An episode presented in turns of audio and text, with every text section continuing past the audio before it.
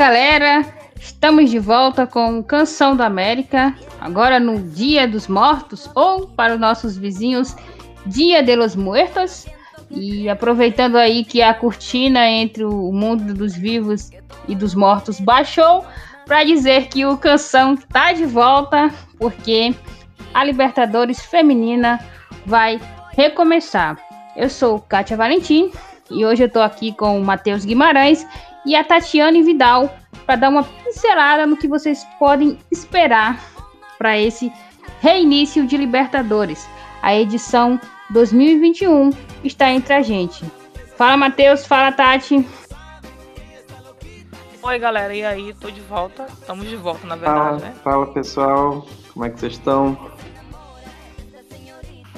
Ah, me pode ser. Tomara que a galera esteja bem, porque eu, eu, pelo menos, estou meio que daquele jeito, né? A gente perdeu a, a de 2020 e agora em da 2021. o canção mal começou. É, o canção mal começou e a Tati já tá chorando, então já entrou no ritmo. Eu tô chorando, já vou falar mal da América de Cali, é isso aí, galera. Bom, galera, é, a 13 terceira edição da Libertadores Femininas vai começar. A partida de abertura será no dia 3, agora na quarta-feira. A gente tem algumas equipes estreantes, tem equipes tradicionais que não conseguiram chegar à competição. Temos vice-campeão ficando pelo caminho.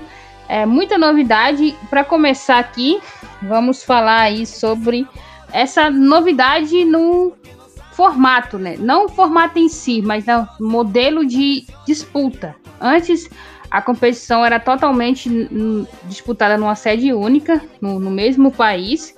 Agora a Comebol é, fez uma mudança, tirou a final do país que é sede do, da fase de grupos, quartas de finais e semifinais, e levou a final para o mesmo país que será sede das finais da Libertadores masculina e da Sul-Americana. Com isso, a final da, da edição 2021 da Libertadores Feminina terá no Uruguai no dia 21. Começando contigo, Tati, o que, que você achou dessa mudança? Você acha que é algo positivo? Assim, é, é legal ter essa questão de final. Assim, não é legal, né? Mas é. Eu, eu, eu não gosto muito de final única. Mas como tô fazendo isso pra masculina, eu entendi colocarem lá todas as finais num lugar só pra ser tipo um espetáculo, etc. Fica meio estranho porque a masculina, na Sul-Americana e na Libertadores, ela, ela, ela ocorre durante o ano inteiro, né? Então os times eles viajam é, na América Latina, né, jogando, duelando é, nos seus confrontos e para chegar na final e tipo vamos jogar lá no, no Uruguai, não é nada absurdo. Mas o feminino não é assim. O feminino acontece numa bolha durante né, 15 dias. E de repente esse, esse time tá jogando aqui no Paraguai. Eles vão ter que sair viajar para um outro país para jogar lá. Então eu acho meio confusa a dinâmica. Achei confusa a logística. Eu realmente não achei, não me agradou. Mas é a primeira vez, né? Então vale a pena a gente dar uma olhadinha como vai ser o cansaço, como a, a, as meninas, né? Que vão enfrentar-se na final, como elas vão encarar isso. Eu acho que, dependendo de como for, vai dar um bom. É, uma boa. É, é, é, é como é que posso dizer? É como se o, que, o que elas falarem pode servir de termômetro para Comebol depois, entende? Porque eu acho que é, acaba dia 18, se eu não me engano, a primeira fase. Depois, três dias depois, eu acho que no Uruguai, né? não tem tempo de, de viagem, treino, descanso, eu, eu acho meio confuso.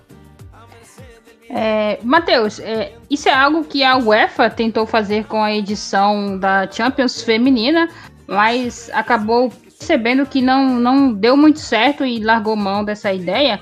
Mas o que pega na questão da Libertadores Feminina, como a Tati citou, Todo torneio tem uma sede. Por exemplo, a edição 2021 seria realizada no Chile, né? O, o país já tinha se programado, os canais também já tinham montado bancadas para fazer uma transmissão que prometia ser uma transmissão histórica. E aí a Comebol fala: Ó, oh, a gente mudou, afinal não vai ser aí. Então, e o Chile falou: então a gente não quer mais. Porque, quer queira ou não, né? Você tá ali sediando uma competição que é um tiro curto e o grande momento, que é a final, é o, o, o grande ápice do espetáculo, você não tem mais, você é, perdeu. E o, o, Chile não, não gostou da maneira que foi feita, inclusive sem, sem consulta prévia, apenas mudou sem informar a, ao país que estava organizando. E isso fez com que a Libertadores fosse para o Paraguai. E até tivemos mudança de data, porque o intervalo entre a final e a semi seria de um mês. Mas como mudou de sede, aí vai acontecer tudo no mesmo mês. É, o que, que você acha dessa tentativa da, da Comebol de, de aparelhar mais a competição a níveis europeus, mas fazendo o, mínimo do mínimo? Pois é, eu acho que tudo que a Comebol faz é errado, né? Para começar. Se ela tem uma chance de errar, ela erra. É, eu, assim, eu sou um defensor da, da, da, final única, eu gosto desse formato, acho que é, você definir uma, uma sede, né, um estádio de maneira antecipada para ser a grande final, eu acho que isso do ponto de vista do marketing é, é interessante. E, e, no futebol feminino, às vezes, eu, eu sinto um pouco de falta, né? É, então, assim, nesse sentido, é interessante. Mas assim, mas vale a gente analisar o formato da competição, né? Uh, e aí eu acho que não cabe de jeito nenhum, porque já é um, um formato de competição é, em estilo Copa do Mundo, né? Que tem um país sede, tem os estádios que vão receber, que são preparados, é, enfim. E o Chile já estava se organizando, já tinha definido os estádios, se eu não me engano, ia ser em Vinha Del Mar, é, então já, já tinha separado lá os estados, enfim. É, e aí é, decide-se, né, da cabeça do presidente da Comebol, porque ele não consulta ninguém para fazer o que ele faz. É, e aí o Chile, de maneira corretíssima, ao meu ver, né, porque você vai ficar sem o principal do torneio, né, você vai organizar o torneio inteiro. Aí quando chega na parte principal, você vai ficar sem. É, não, não, faria sentido realmente. É, e pela forma que foi, né? Eu acho que é, se fosse uma, uma, um, algo conversado, dialogado, até mesmo para a próxima, né? Para a Libertadores 2022, e aí anunciasse esse ano, aí daria aí um quê de organização muito maior. Mas tudo na Comebol é feito de, de qualquer maneira, né? Então fica aí a, a crítica, apesar de ser um, assim, eu gostar do clima de final única, de uma sede na final, não cabe no, no torneio da Libertadores Feminina pelo formato, né? E acho que vale também a gente discutir para os próximos anos, acho que ainda não, não o momento, mas discutir para os próximos anos que a Libertadores é, tenha o formato né, de, de competição diferente. Acho que é, ter uma competição, a, a, maior competição de clubes do continente, tendo 15, 20 dias de duração, tendo jogos a cada dois dias, isso é o, é o cúmulo do absurdo, né? Que a gente está falando das melhores atletas de cada país, né? Os melhores times de cada país. Então, é, seria interessante a gente valorizar essa competição, né? É, é claro que a questão das viagens, da logística, influencia no custo mas assim, mas dá pra gente pensar é, em formatos melhores do que uma competição em 15 dias, em 20 dias, e que é totalmente desvalorizada né, pela entidade. Só uma, uma, dúvida com relação a isso que você falou, Matheus. No caso, né? Porque eu acho que essa questão de mudar formato agora é meio complicado. Mas uma coisa que podia ser feita, já que ele queria, por exemplo, ah, eu quero uma final no Uruguai, porque vai estar um masculino lá, poderia ser feito. Todo, ele deveria pensar para ano que vem, por exemplo, onde vai ser a final? Vai ser no Brasil. Então a, a, a, a Libertadores vai ser toda no Brasil, entende? É que a gente não pode mudar no momento a Libertadores para acontecer de forma é, contínua né, durante o ano, a gente pode fazer apenas como um evento bolha. Então esse evento bolha vai acontecer no Brasil para coincidir a data da final coincidir com a data do masculino. Aí faz mais sentido, entende? É, com é, certeza. É, é mais organizado assim, não sei. É, seria o correto, né? O ideal, né? Ah, a final vai ser no Uruguai, então vamos realizar a final, a, a, o torneio inteiro, né? No Uruguai, não só uh, a gente vai realizar o torneio no Paraguai e aí vai, vai a final para o Uruguai. Não, não faz sentido, né? Já faz o torneio todo, todo lá, mas como foi tudo decidido mês passado, mês retrasado, não daria esse tempo, né? Então, eu acredito que para os próximos anos, provavelmente deve se pensar algo nesse sentido, até para reduzir custo, né? Não sei, mas seria o ideal. É, porque a minha preocupação mais, é, Kátia, é com relação ao, ao, ao, ao tempo, né? Porque, lógico que quando você tá fazendo um evento bolha, com pouco tempo, a gente fala do Peru fazendo aquele evento, né? Fazendo um torneio rapidão para descobrir o ganhador, mas é, é como se fosse uma Libertadores. Se for reparar. É uma Libertadores que eles fizeram, né? Rapidinho ali, joga, joga, joga. Quem ganhou, beleza, você ganhou, vai lá pra Libertadores. É, o caso, é, ele, eu acho que a última partida é de 18. Aí viaja dia 19. Eu acho que vai ser isso. É dia 19. Chega na lugar 19, 20, vai treinar como dia 20? Entende? Dia 20 é descanso, é treino. Dia 21 vai jogar. Eu achei, eu achei essa logística meio embaçada. O resto, eu ainda vou esperar para ver. Não vai ter treino, né? A, a competição a, de fase de grupo até as semifinais vai ser entre os dias 3 e 18.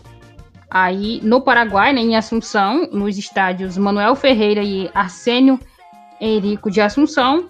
E a grande final aí vai para Montevidéu, no Uruguai, no dia 21. Mas a gente vale, como já citei aqui na, na no programa, é, ficou em cima por conta que o Chile se recusou a seguir realizando o evento, já que ele não teria final. Aí eles precisaram encontrar outro país para fazer a primeira fase e acabaram aí optando pelo Paraguai, né? Porque a gente sabe que qualquer coisa que, o, que a Comebol precise empurrar, ela empurra lá para o Paraguai.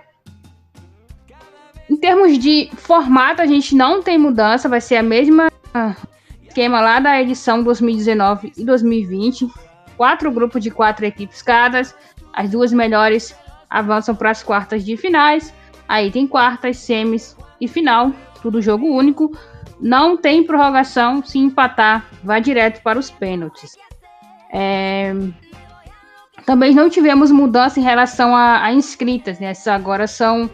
Continuam sendo 20 atletas, com duas delas sendo goleiras. Acho que na edição passada teriam que ser três Agora é só duas. E as comissão, a comissão técnica ia até oito profissionais.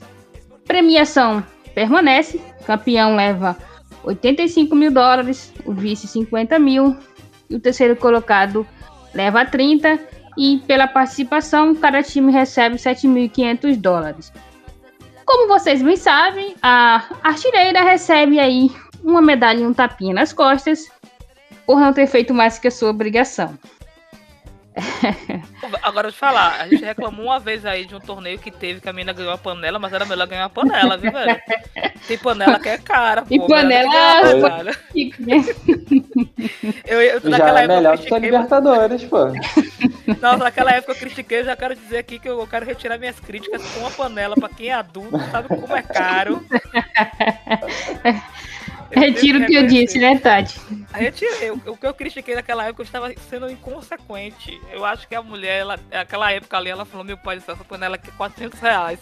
A medalha é 30. Tô ganhando é mais. Olha, pelo estilo da medalha, não chega a ser nem a ser 30.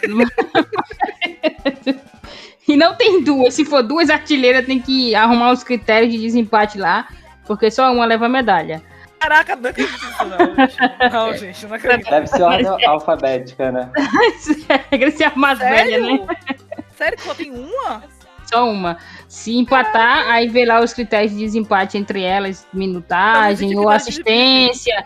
Enfim, não pode empatar, só uma leva a medalha. Gente, não faz sentido isso não, gente. Pelo amor de Deus, dá duas medalhas pras pessoas. Eu tô puta agora. Comebol sendo Comebol, como Cara, vocês sabem. Velho. Como é que a pessoa chega em casa e fala, mãe, eu fui melhor, mas que a menina ganhou uma assistência mais do que eu e não ganhei a medalha. Ah, jogou dois minutos a mais que eu e levou. O técnico maldito que me tirou do jogo. Eu tava bem, eu tava com o joelho quebrado. Nossa, Tati. Bom, agora a gente vai entrar um pouquinho aí nos grupos, né? A começar pelo grupo A, o grupo das atuais campeãs, a Ferroviária, que vai ter a companhia do Sol de América, o Sol de América que esteve na edição de 2020, né? Ficou ali na, na décima colocação. É, temos também a equipe do Deportivo Cuenca, o, o representante aí do Equador. Essa também é a segunda participação da equipe. Elas acho que o, o, melhor resultado foi ali em 2019, quando chegaram nas fases finais ali, uma quinta colocação. E temos o Independiente de Santa Fé. O Santa Fé que traz aí um, um fantasma para Tatiane Vidal, não é, Tati? É, rapaz, eles foram, no, eles foram na casa da, do, da América de Cali e, e pegou todo mundo. Que absurdo, velho. Devia ter uma regra contra isso. Não tem que jogar o time que jogou a temporada no seu, no seu continente. Ah, não, eu vou mudar. Não, vai mudar o quê? É palhaçada? Pegaram a América de Cali e dividiram entre os dois times colombianos, né? E, e, e... é uma prática bem comum, né, Matheus? É, quando chega próximo da, da Libertadores, essas equipes nacionais, não só na Colômbia, tá, gente? É na Venezuela, é no, no sim, sim. na Bolívia, no, no, Equador. Eles pegam as melhores ali de cada time e formam um time para ir jogar a Libertadores. Eu Até acho isso. Exatamente. Eu, assim, eu, não critico isso, não, mas eu acho que isso mostra como a gente tá meio que ainda aquém da Europa, né? Porque era bom eles chegarem com o time já fortalecido. E aí eles vão ter que fazer um time para jogar a Libertadores. É, mostra como a gente tá ainda atrasado, né? Em relação a, aos times lá de fora, né? E, é e mostra também a, a falta de, de, de, legislação, né? De contratos, né? Você vê que, é, que, é, que, as atletas não têm nenhum tipo de contrato, nenhum tipo de vínculo com, com os clubes dela, né? Ah, um mês joga em um time, outro mês vai para outro. Se surgir uma proposta no meio do caminho, muda também. Sim, é, é, é, assim, a gente teve isso, a galera pode falar assim, ah, só tem isso lá. Não teve só isso lá, porque o Corinthians fez isso também aqui, recentemente quando ele levou a Moniquinha, que era do Palmeiras, vocês vão, vocês vão lembrar dela. Ela foi no dia 2019, na Ela não chegou a ficar no Corinthians, mas ela também foi. É, eu, falo, eu, eu, falo não de país, eu falo de continente mesmo, né? Essa questão eu acho meio complicadinha. Tipo, ai, vamos levar para Libertadores, depois a gente volta, e depois a gente bagunça o time de novo. Isso é ruim pro campeonato, né? Então, a gente precisa evoluir nesse ponto das jogadoras, exemplo, elas. O, o reforço tem que ser não para Libertadores em si, mas para o time, entende? Porque eu acredito que as meninas vão voltar para o América, né? Vocês acreditam que vão ficar no, no Santa Fé e ah, depois? Ou... Não, elas voltam para América. É, e é uma coisa tão, tão maluca, porque às vezes acontece de um time classificar para Libertadores e outro time jogar Libertadores. É, Matheus pode falar Sim. bem disso que aconteceu aí com, com uma equipe. Foram quase oito, nove reforços que chegam para ser titular. Sim, sim, é, é, Eu lembro que na, na, edição passada, né, a gente comentou bastante sobre o El Nacional, né, que é, era o representante do Equador. Ele foi campeão com um time, mas aí sofreu desmanche. O time que foi para a Libertadores era completamente outro. É, e que, inclusive, o time do, do El Nacional, que foi campeão em 2020, né, o time que deveria ter jogado a Libertadores, é esse time que está no Deportivo Cuenca. Porque lá é uma mesma treinadora que ganha todo ano, ela só muda de time e leva as jogadoras junto. Então, Tava sobre assim, ela ontem. A Wendy Vilão. É, é, ela, ela tem o mesmo elenco e ela só muda a camisa, mas as jogadoras são as mesmas. E, e, é sempre campeã. Ela tem que colocar ela o time Wendy Vilão, pô. Né? Ela tem que criar um time, velho. O meu time, o Ed Vilão aqui. Que time é ela deve ser muito gente boa, né? Porque as jogadoras seguem ela pra todo lugar ali. É, amada, né? A, a Wendy Vilon, que é uma jogadora histórica do Equador, né? Da seleção aí, jogadora de, de Copa América. Tem muita história no país. E uma curiosidade é que o El Nacional, equipe masculina, procurou ela para ela ser a treinadora do time. É, Tati, fala um pouquinho disso aí, que você ficou impressionada. É, sim, a, gente estava fazendo essa pesquisa né, da, da. Porque é meio complicado por causa, por causa disso mesmo, né? Como as, as, equipes mudam muito durante a Libertadores, então tem informação que você pega de como foi o jogo, tipo, ah, eu achei aqui o jogo de América, América de Cali e Santa Fé, né? Ah, e lá no começo da temporada, quando você vai ver na Libertadores, é outra coisa, as, as jogadoras estão mescladas, fica meio confuso. Então a gente teve que correr, fazer uma pesquisa e tal, pra tirar o, o guia. E aí uma dessas pesquisas foi com relação ao Wendy, né? A Caixa tava falando, não, Tati, ela é uma, ela é uma jogadora histórica tal. Eu falei, ah, não, vou pesquisar, porque eu não tinha colocado isso. E aí a gente viu essa questão da, do Nacional que convidou ela. E Kátia falou, ah, ela convidou e não aceitou. Mas aí a gente viu no texto depois que ela disse que no futuro ela pensa sim em dirigir um time masculino, né? Que é uma das metas dela. Então ela não foi agora. Eu acho que até porque as meninas falaram, ah, eu quero ir atrás de você. Ela, gente, não pode, é time de homem, não, tá, não dá certo. Aí eu acho que ela pensou um pouquinho, vou jogar Libertadores, depois eu faço o time. De... Porque vai ser difícil, né? Os jogadores atrás dela, né, bicho? Ela vai ter que se acostumar com uma outra dinâmica, né? É um, um universo diferente, né? E mas do grupo A, eu quero que vocês falem aí qual que são os pitacos de vocês para esse grupo, quem que chama mais atenção aí, quem que vai fazer falta na competição? Falta nenhum, fazer falta tipo bater em alguém? não, uma jogadora que poderia estar ali em um desses elencos, mas não está, vai fazer falta no campeonato. Ah, eu acho que é a, a USM, né, pô? Até estranhei que ela, nenhum time pegou ela assim, mas eu acho que ela é muito histórica no, Santa, no América de Cali, né? E tá lesionada, né? Ela não, não pegou porque ela lesionou, né? Ela iria? É... Você tava me perguntando. Ah, eu acho que sim. Ela... Ah, então tudo bem, então esquece que eu falei. Olha é aquela história, né? Libertadores sem Catalina Usme não é a mesma coisa, né? Exatamente. A Cristiane a gente acostumou, pô. Brincadeira. Ah, mas Cris jogou, acho que foi três, três, né, Matheus? Que Cris jogou. Acho a USM foi, tá né, aí há muito tempo. Acho que toda, praticamente toda temporada a gente tem a Catarina Usme jogando. Então. Aí a gente queria sim, ver, sim. ver se ela ia bater o recorde dos gols, né? Então.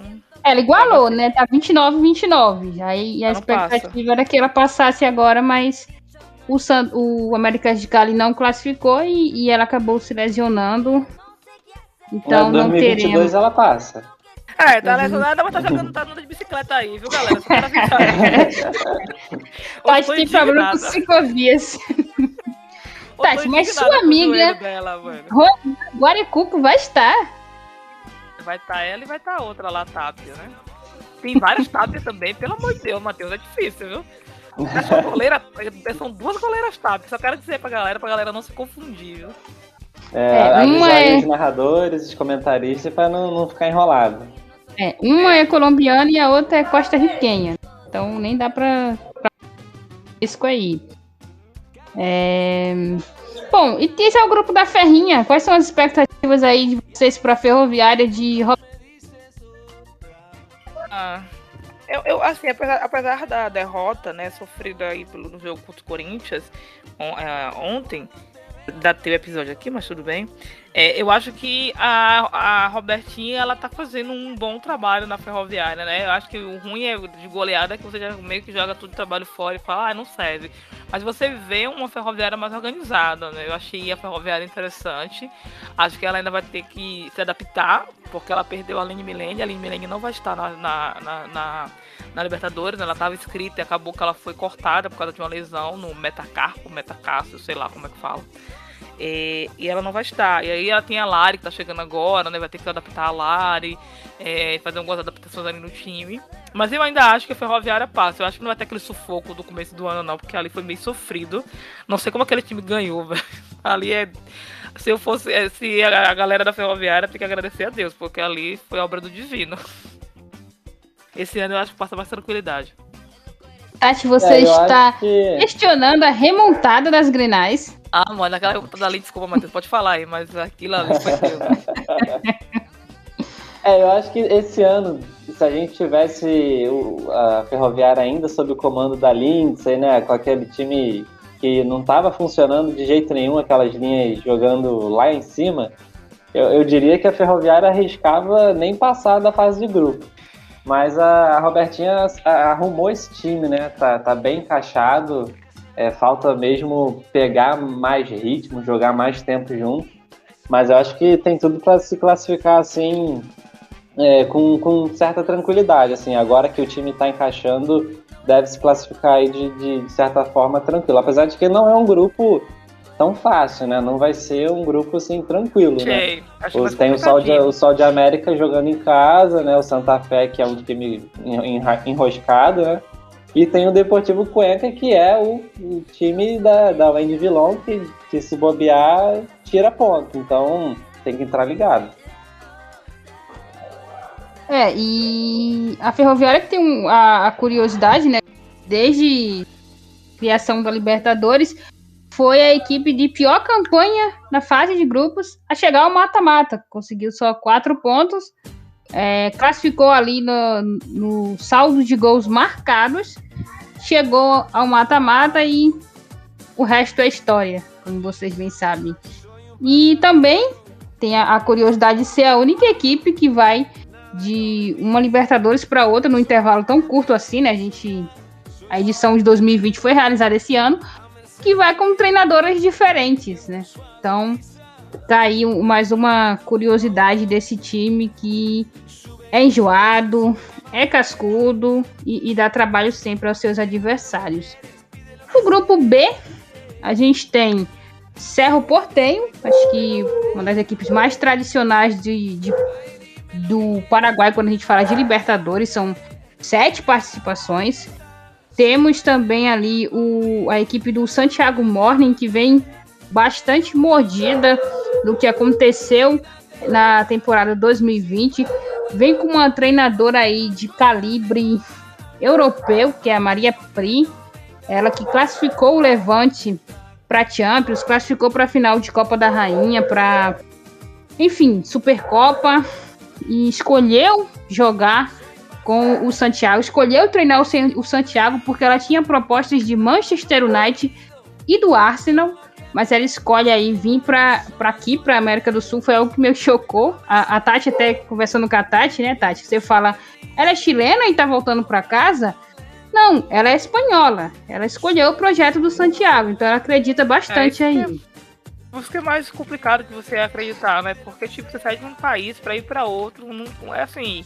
Não é que no Chile não seja. Ai, meu pai, você tá falando mal do Chile, não tô falando mal do Chile, tá? Até pra, eu tô falando até pro Chile mesmo, por exemplo. Você tá no Chile, você tá consagrado no Chile, você faz uma, um, um, time jogar bem e tal. E aí você larga tudo, tendo propostas pra ir pra outros times maiores e tal. Você fala assim, ah, não, eu vou largar tudo e vou pro Peru, que ninguém me conhece, né? Então eu achei meio inusitado, achei bem diferente. E eu quero muito ver o time dela jogar. Quero muito ver como é que vai ser o encaixe do time, como é que vai dar. Eu tava falando com a jornalista que ela disse que a princípio o time ainda tá meio que. tava meio que capengando no começo, né? Tomou. Perdeu, depois empatou, mas agora tá tomando um. tá começando a tomar jeito, Matheus. Eu acho que vai ser bem legal de ver esse time é, atuar.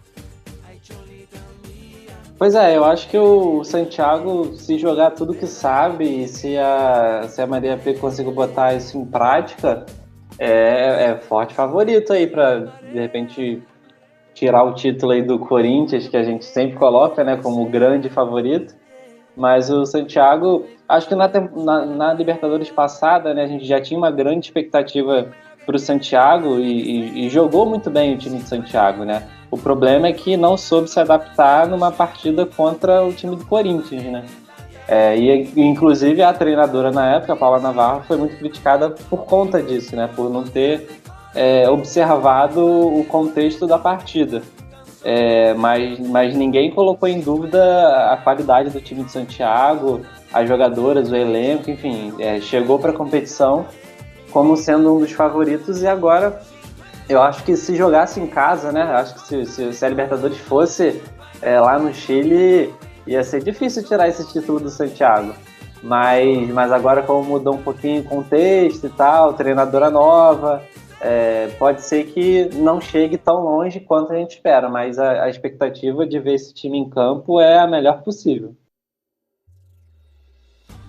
É, esse também é o grupo da, do Iacuru. O nome é meio complicadinho, gente. Vamos para a segunda tentativa. Iaracuianos da Venezuela, o representante da Venezuela, e o grupo do nosso querido Havaí Kinderman, que vai chegar aí para sua segunda participação. É, na primeira acabou caindo ali na fase de grupos e tenta uma reviravolta aí bem na base da, da raça e da superação. Nessa competição, é, vocês estão bem atenados aí o que está acontecendo é, em termos financeiros aí com o Kinderman. O time chega aí apostando todas as suas fichas da temporada na Libertadores. É, Tati, o que, que a gente pode falar aí desse Kinderman?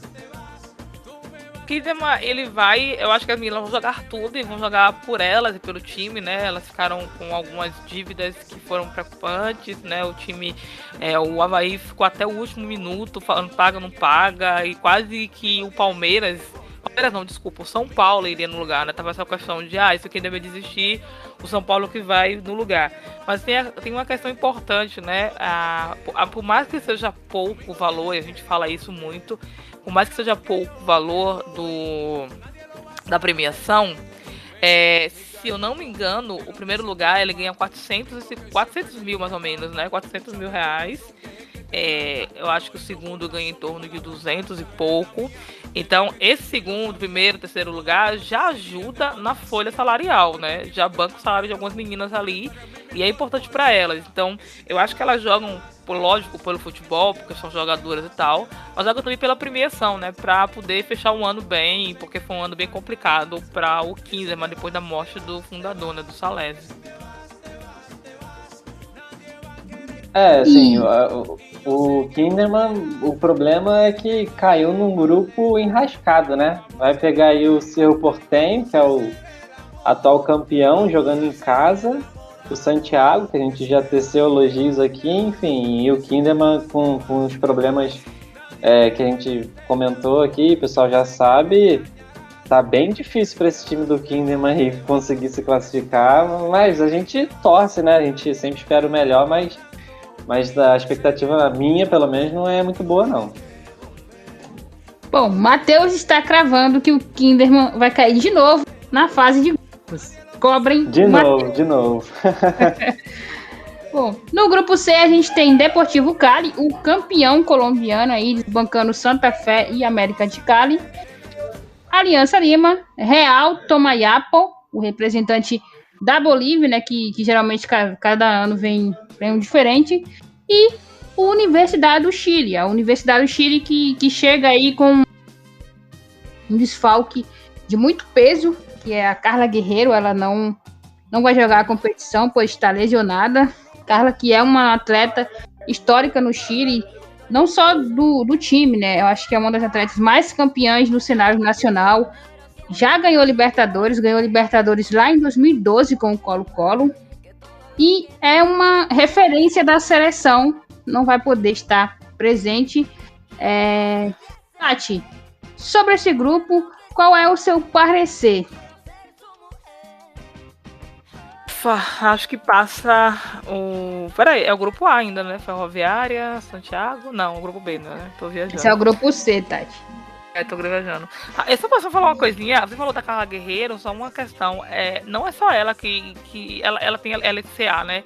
É, não foi só ela que selecionou com LCA na, dos times. Eu acho que se a gente bobear aí, tem umas sete jogadoras. Só da Ferroviária são três. Todas com a mesma lesão, né? E a gente torce para que nenhuma mais tenha ocorra a mesma coisa. É, com relação ao grupo, né? Eu acho que, igual o Matheus, eu acho que o, o Havaí até que tem um time bom, um time bem montadinho mas ele caiu num grupo muito complicado. E por causa desse grupo muito complicado, eu acho também que ele fica. Ô, gente, a galera vai falar que eu tô zicando o Ferroviária e o Havaí, mas eu acho que fica. É bom, a Tati voltou pro grupo B, mas, mas vale aí, né? Não, não, é... É, é, o grupo C é o do Havaí, então o, do o, Desculpa. É, esquece Havaí, eu tô viajando. No grupo C eu acho que passa o Deportivo Cali, Aliança Lima eu não. É, acho que vai passar o Deportivo Cali e o Universidade do Chile. É... Matheus, é, o que falar desse Deportivo Cali aí que jogou ali no, no Paroímpa com o Independente pelas atletas do, do América e, e vem com um time bastante interessante.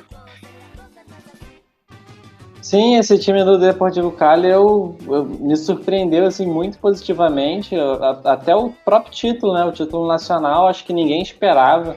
Todo mundo achava que fosse ficar aí de novo entre América de Cali, Santa Fé.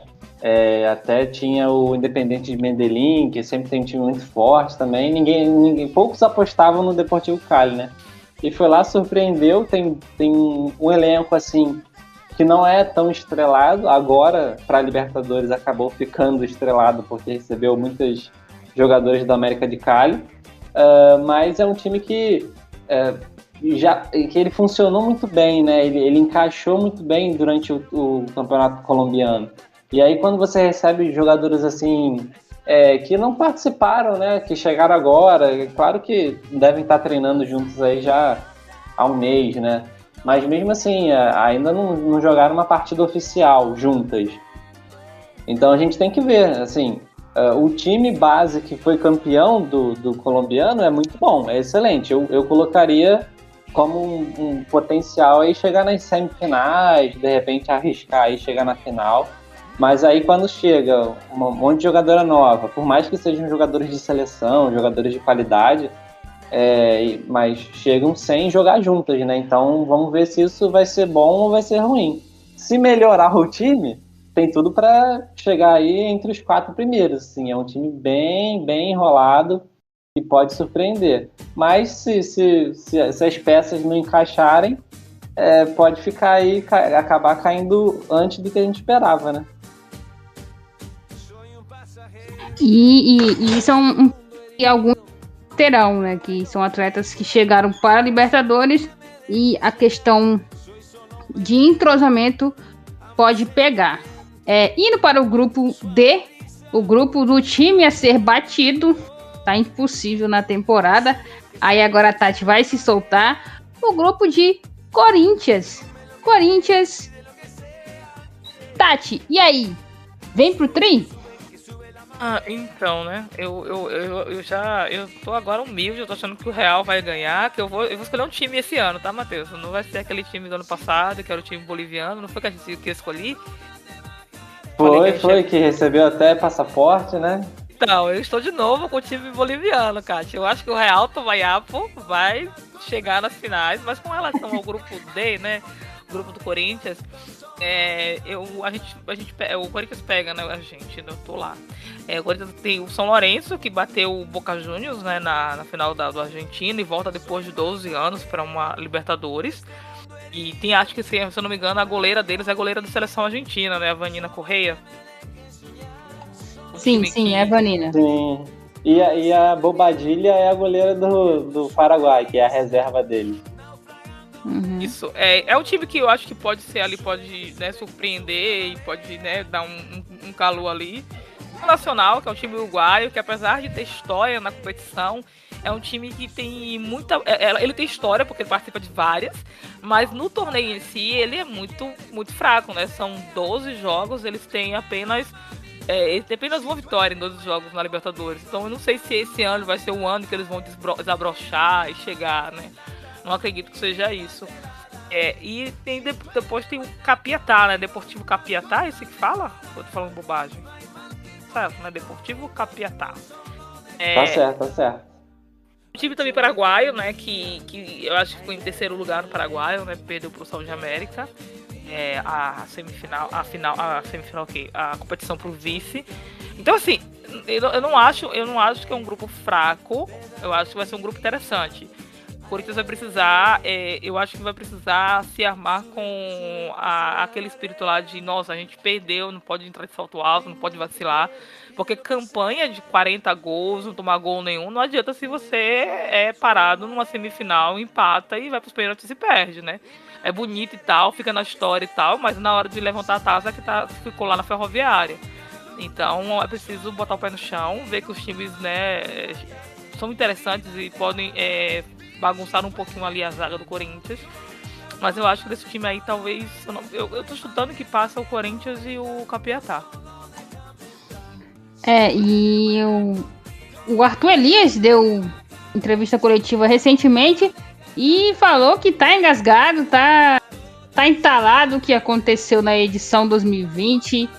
Então a gente vai, pode esperar aí um, um, um Corinthians que vem para ser avassalador e é o time aqui na América do Sul que sobra mesmo, sem falsa modéstia, é a melhor equipe e a grande missão das outras vai ser parar esse time. É, Matheus, o seu parecer aí desse grupo D, ah, eu acho que será que foge um pouquinho aí do convencional? Não, acho que é isso aí, cara. É, se o Corinthians fosse um time comum, dava até para dizer que seria um grupo complicado, porque você tem aí o campeão argentino, uh, o, o Capiatá, que apesar de ter sido o terceiro do Campeonato Paraguaio, é um time bem, bem, bem armado, tem muitos jogadores da seleção paraguaia e a seleção paraguaia é uma boa seleção. Tem o time do Nacional que, é, igual a Tati falou, é, no Campeonato Uruguaio é muito bom, só que o nível do Campeonato Uruguaio é muito baixo. Então, é, com certeza, a gente, se o Corinthians fosse tivesse dentro da normalidade, a gente, a gente teria aí três times interessantes, né, disputando as duas vagas. Mas é bem provável que o, que o Corinthians sobre, principalmente nessa primeira fase. É, é difícil você enfrentar uma equipe é, que é tecnicamente, taticamente, fisicamente superior, né, principalmente numa fase de grupo. No mata-mata a coisa muda, né? No mata-mata você pode bolar uma estratégia para poder anular o time e, e, e, arriscar entrar uma bola sua, né? É, mas acho que nessa fase de grupos o, o Corinthians deve, deve sobrar, mesmo enfrentando o time do São Lourenço, da Argentina, que é um baita de um time, um time muito bem arrumado. É, o Corinthians deve, deve sobrar aí. A questão é, é como fica no mata-mata, né? O Corinthians, é. o Corinthians tem que ter a cabeça no lugar, né? É, e também contar com que o adversário é, não, não seja tão estudioso assim da, da, das, das, das, técnicas do Arthur Elias, né? Porque assim, é, quando você para para analisar o time do Corinthians e ver onde estão os erros, onde estão os encaixes, numa partida de jogo, de jogo único, é, é possível vencer esse time do Arthur Elias. Não é impossível, não, dá para vencer. Agora resta saber se o, time, se o time adversário vai ter competência, capacidade e principalmente aspecto físico, né? Eu acho que o que diferencia muito o Corinthians e as equipes brasileiras, um pouco, né, das, das demais equipes sul-americanas, também é o aspecto físico. A gente viu muito isso na Libertadores passada, né? É, chegava na nem 10, 15 minutos do segundo tempo, as, as equipes é, sul-americanas não aguentam mais correr, não aguentam mais. É, então, aspecto físico, os times brasileiros, é, querendo ou não, estão um pouco acima e o Corinthians uh, muito mais acima, né? Então, é, vamos ver. Acho que a, expectativa vai ser, vai ser boa aí pro mata-mata.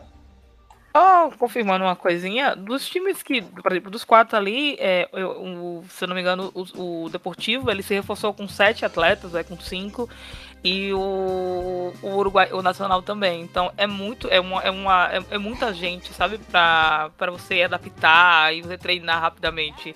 É muito complicado para um treinador. Pode ser um cara top, né? Pode fazer render, mas é meio complicado. Você pega um time que vem redondo, já arrumado, que vem de uma semifinal, né? É, todo mundo arrumadinho, sabendo onde, onde se encontrar em campo, para um time que está se organizando ainda. Então tem essas vantagens também que um time como o Corinthians tem sobre as equipes que estão se remontando. Então, a remontada que a gente fala de montar o time para Libertadores não é porque, ai, nossa, remontar um time com o América de Cali, não é isso. É porque fica em desvantagem comparado a um time que já vem muito montado, né? Sim, sim. É, é, é, algo que a gente fala muito, né? Falta essa possibilidade dos times manterem um, uma equipe mais regular e constante durante o ano. Porque se a, a, as equipes vão ter de calendário apenas três, três, quatro meses, elas não vão assinar contratos de um ano com suas atletas. Então, é algo aí bem mais estrutural aí desse modelo que é feito o futebol feminino na América é, principalmente na América do Sul, porque se a Libertadores ela é o maior campeonato de clubes femininos aqui do continente americano. E aí a gente pegando de forma geral, porque até porque é única. Mas ainda é completamente amadora. Né? A gente tem é, duas, três, quatro, ali no máximo seis, sei lá, equipes profissionais jogando com dez ou oito equipes amadoras é complicado a gente esperar uma maior é, igualdade, por assim dizer. É, o Brasil sobra e vai continuar sobrando, porque a gente, cada ano mais, a modalidade aqui cresce, ela evolui, ela vai, vai suprindo né, a defasagem de, histórica. E os nossos vizinhos estão parados. E aí é uma conversa para outro momento também, em termos financeiros que vive a América do Sul. Mas esse aí é um papo mais rápido hoje, só para dar esse gostinho de quero mais para vocês. Tem muito para se falar de Libertadores daqui para frente. Tati, Matheus, se quiserem aí apostar já no primeiro programa, cravar aí o campeão, fiquem à vontade. Esse momento aí é de vocês. Eu sou o Real Tomaiapo aqui, filho. Pra mim é ele que ganha. Não, acho que. Se não for o Corinthians, se não for o Corinthians, é, eu botaria minha ficha no Santiago aí. Não venha zicar o Corinthians, eu não, não vou aceitar isso aqui. Achei muito dissimulado. Real Tomaiapo é demais. Bom, mas, gente. Mas uma, uma observação que eu acho importante fazer: se a Ferroviária levar esse título, vai ser um baita prêmio aí pra Robertinho, hein? Nossa, demais. Vai ser um, um passe, né? Um, green card para esse trabalho que ela iniciou recentemente com a equipe e que a gente já vê um, uma certa evolução.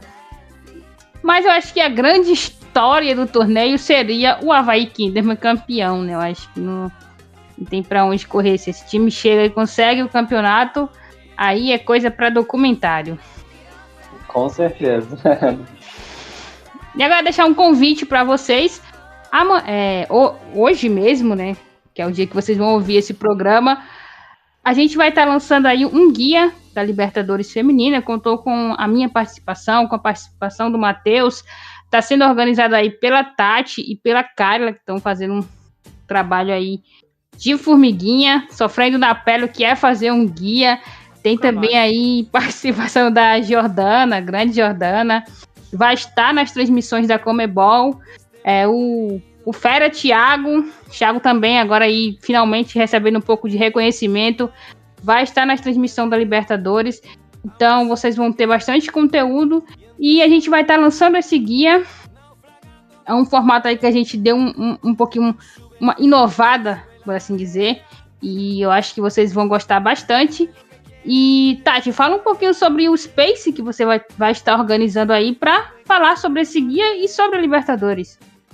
Então, a ideia é fazer um. mostrar um pouquinho dos times, né? Porque a, a grande maioria desses times, assim, fala de coração a galera não vai achar com facilidade, né, Matheus? A gente meio que vai ter que fazer um trabalho de formiguinha, porque as informações ainda são muito imprecisas, as informações são muito complicadas. Então você coloca, pra, você coloca o nome do time lá, né? Sei lá, Real Tomaiá, procura, bota no Google, quase você não acha. E você. Eu, eu achei de um time coisa de 2017, pô teve que correr atrás, a gente teve que correr atrás de jornalista, falar com pessoas envolvidas no esporte lá no país, porque é um trabalho meio complicado de achar informação.